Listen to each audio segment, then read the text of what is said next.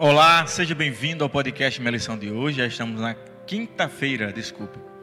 Olá, seja bem-vindo ao podcast Minha Lição de hoje. Já estamos no último dia dessa semana, que é sexta-feira, último dia do estudo da lição, porque amanhã você vai estudar a lição com a sua igreja, é, talvez pelo Zoom aí, não sei, de forma é, pela internet ou presencialmente, que você tenha tido um ótimo, um ótimo proveito conosco essa semana. E hoje faremos uma recapitulação do estudo da lição convido você a fechar os olhos e fazermos uma oração. Santo Pai, obrigado porque essa semana aprendemos muito mais sobre educação e redenção e quanto o Senhor tem cuidado do seu povo. Obrigado por isso. Nos ensina a te amar cada vez mais, é o que eu te peço. Por Jesus. Amém. A lição de hoje, ela parte do ponto em que os discípulos são enviados por Cristo em comissão, chamada Grande Comissão, para saírem ao mundo. E olhe que ao mundo não era só o mundo deles naquele momento, era o mundo que estava se expandindo, eles iam a lugar muitos maior, muito maiores, né? E é interessante que os discípulos se deparariam com línguas e culturas diferentes da cultura deles. E eles enfrentariam grandes problemas. Mas Cristo prometeu que eles, se eles fossem, se dispusessem aí, Ele mesmo estaria com eles e ajudaria então a fazer essa obra. E eles vão, encontram dificuldades, encontram problemas, mas também encontram ali o sucesso. Né? Eles conseguem expandir o evangelho. E isso aí, é, com certeza, pastor Harrison se deu é, pelo, pelo fato deles obedecerem à ordem da grande comissão. Exatamente, né? Como nós comentamos na lição de quinta-feira, é, essas coisas elas ocorrem através da ação do Espírito Santo, né? E a lição de sexta-feira ela deixa bem claro que é, essa proclamação, né, que é aquilo que nós chamamos é, em termos técnicos de querigma, ela deveria acontecer de qualquer forma, mas ela não deveria acontecer sem que tivéssemos também um termo técnico chamado didaquê, que é, é, basicamente de onde vem a, a, a, nossa palavra portuguesa didática, né?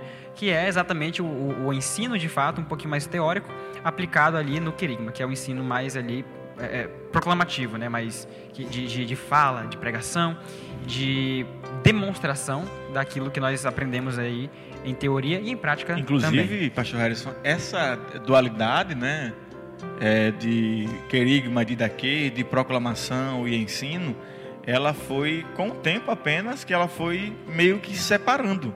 Mas Exato. elas sempre andaram juntas, sempre andaram né? Juntas. É, o, o, o que é melhor? O professor, aquele que ensina, ou o evangelista? Não, o professor é um evangelista e o evangelista é, é um professor. Exatamente. Então não há uma dualidade, não há uma, uma bifurcação. É um caminho só, caminhando lado a lado. Então nós temos que lembrar que o, o evangelho cresceu dessa forma, né?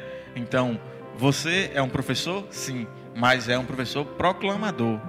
E às vezes, não, eu sou só proclamador, eu sou só evangelista. Não, todo evangelista é também aquele que ensina. Então, nós não podemos deixar as duas coisas separadas. E o Espírito Santo é quem faz essa, essa união, essa união, nessa junção das duas coisas andarem. É o que a gente lê, é, Romanos 12, 1 Coríntios 12, quando vai falar dos dons, né? Ele fala que são diversos, mas quem é aquele que dá todos os dons? É o Espírito Santo. E, e por que ele dá esses dons? Para que todos, é, é, ele fala, é, já dessa vez ele fala em Efésios, né? Ele fala para que todos se unam em uma unidade de fé, é, com Cristo sendo cabeça do corpo, né? Que é a igreja. Então essas coisas, elas, é, é, nós fazemos uma diferenciação em termos mais de ensino, didática, mas elas sempre andam juntas. E se você aí separar você acaba separando mesmo a própria ideia da, da, da pregação do evangelho, né? Que vai aí, ah não, a pregação é apenas o ensino. Não, a pregação é apenas a, a proclamação aí fora. Aí nós temos aí o quê? Uma, uma dissensão dentro da própria igreja, que é uma coisa que a gente vê que é, é, é dentro da, da Bíblia ela não existe porque já se não vem de coisas diferentes, se vem da mesma coisa, que é o Espírito Santo, é sinal de que elas têm que andar unidas. E é o que a lição dessa semana chama de obra educacional. Então, obra educacional significa o trabalho revestido de ensino, né? A missão revestida é de, da didática, do trabalho intelectualizado. Então, as coisas vão andar sempre, tem que andar sempre lado a lado. A lição da semana também, também traz a questão de que é, a Bíblia ela abrange de maneira completa todas as partes da nossa vida. É, então, né, ela não é apenas um livro de consulta, onde a gente vai olhar de vez em quando para é, escolher essa parte da minha vida. Eu vou lá na Bíblia e pego. Não.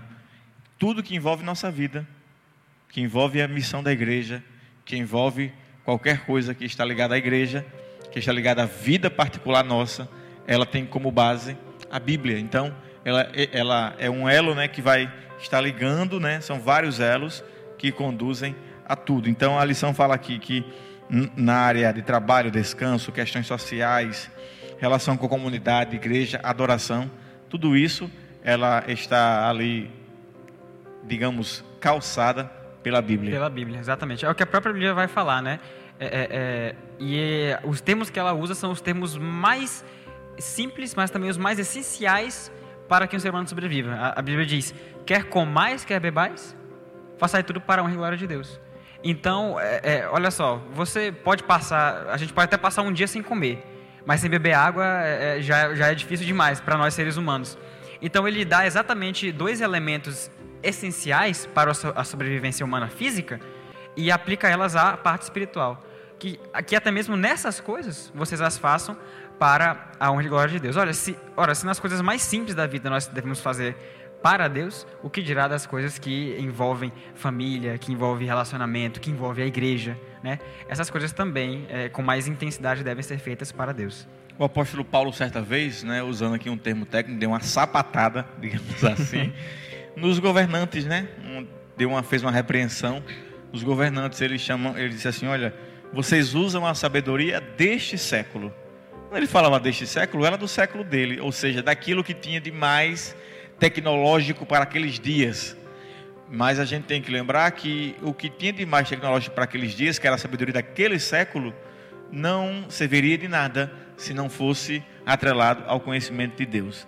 Então, mais uma vez, veja o apóstolo Paulo dizendo isso: olha, vocês podem até ser inteligentes, vocês podem fazer grandes coisas, mas sem a sabedoria de Deus, o que vocês sabem não vale de absolutamente nada. Exatamente. E a própria lição também, ela nos convida a aplicarmos isso, a sabedoria, essa sabedoria, né, que ele fala no passado, aplicarmos a sabedoria que nós temos hoje em dia, né? Nós também temos sabedorias hoje em dia, temos filosofias hoje em dia, temos ideologias hoje em dia que compõem uma parte, mesmo que seja mínima, do saber, da intelectualização.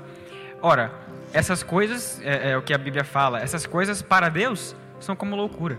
Por quê? Porque elas não são revestidas, né? como, como você fala, não, não foram calçadas né?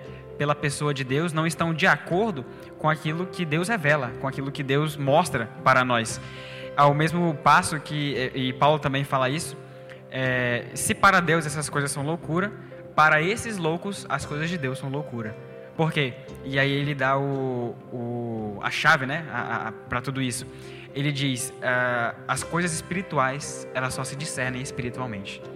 E as coisas que não são espirituais, você pode discerni-las sem o espírito. Existem conhecimentos que você não precisa do espírito para ter, mas os conhecimentos de Deus, os conhecimentos mais, uh, os mistérios mais profundos, esses sim, você precisa do Espírito Santo. Novamente frisando, né, aquilo que nós estudamos, é, o Espírito Santo ele deve fazer parte desse conhecimento, deve fazer parte da educação.